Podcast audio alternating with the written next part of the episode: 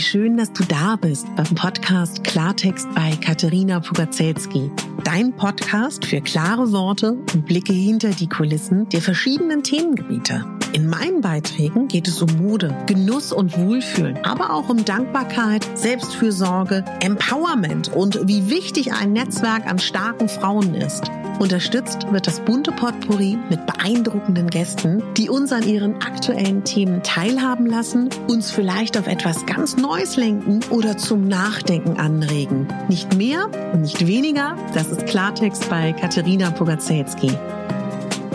Ich bin Moderatorin, Diplom-Kulturarbeiterin, Schauspielerin, Bloggerin, Selbstliebe-Verfechterin, Model und Stylistin. Du würdest mich so glücklich machen, wenn du mir zum einen eine 5-Sterne-Bewertung auf iTunes hinterlässt und mich an deinen Gedanken teilhaben lässt. Entweder auf iTunes oder auch gerne auf Instagram, wo du mich unter meinem Namen findest. Ich wünsche dir ganz viel Spaß mit der Folge. Deine Katharina.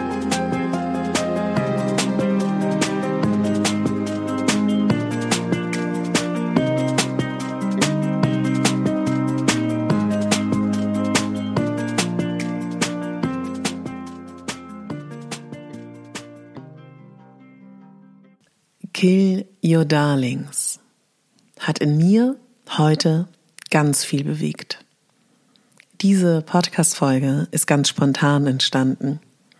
Ich hatte einen Austausch mit einer Kollegin, die liebe Gabriele Schleicher, und wir haben über Schauspiel gesprochen und kommen beide vom Schauspiel.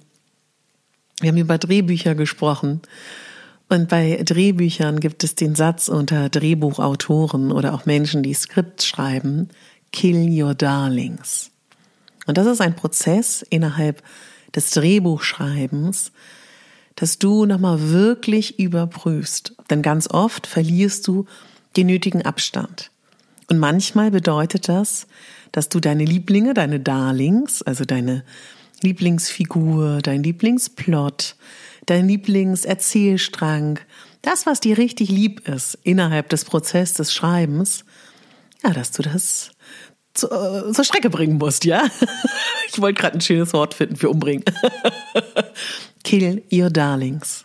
Und ich habe so darüber nachgedacht, dass man das ganz wunderbar übertragen kann auf unser Leben, auf unsere Routinen, unsere Sicherheiten, das, was wir regelmäßig machen. Kill your darlings. Und das, was wir regelmäßig machen und das, was wir ja auch routinemäßig machen, weil es uns Halt gibt, weil es uns Sicherheit gibt oder weil wir auch einfach festgefahren sind. Und ich möchte in dieser Folge gemeinsam mit dir mal darüber nachdenken, wenn du Lust dazu hast, ne? um Gottes Willen, weil Kill Your Darlings ist auch nicht immer schön. mal so eine Bestandsaufnahme zu machen das, was in unserem Leben so ist. Sind es Dinge, wo wir denken, die tun uns gut? Gibt es da Dinge, die wir lieb haben, obwohl sie vielleicht gar nicht gut für uns sind? Ich bin mir sogar sicher, dass das so ist. Und vielleicht ist das ein Impuls, den du mitnehmen möchtest.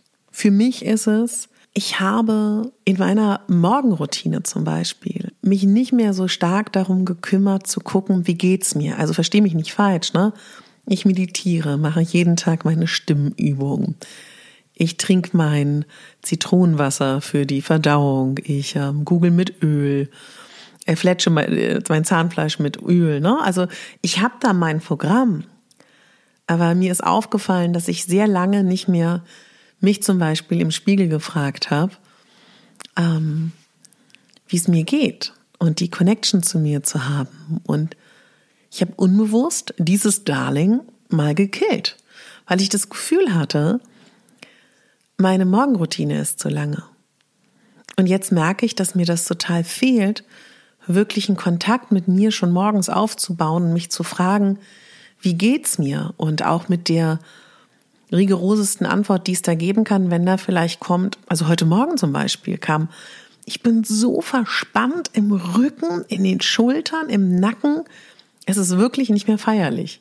Ich weiß auch, wo das herkommt, ne? unter anderem keine Sauna mehr, keine Massagen mehr, kein Fitnessstudio mehr. Aber ist ja egal. Aber in dem Moment, wo ich mich das frage, kann ich es überprüfen. Und wenn ich mir aber jetzt mal so angucke, Kill Your Darlings, momentan liebe ich das total, dass ich keinen, wie soll ich das sagen, dass ich keinen strikten, durchgetakteten Tagesablauf habe, ja.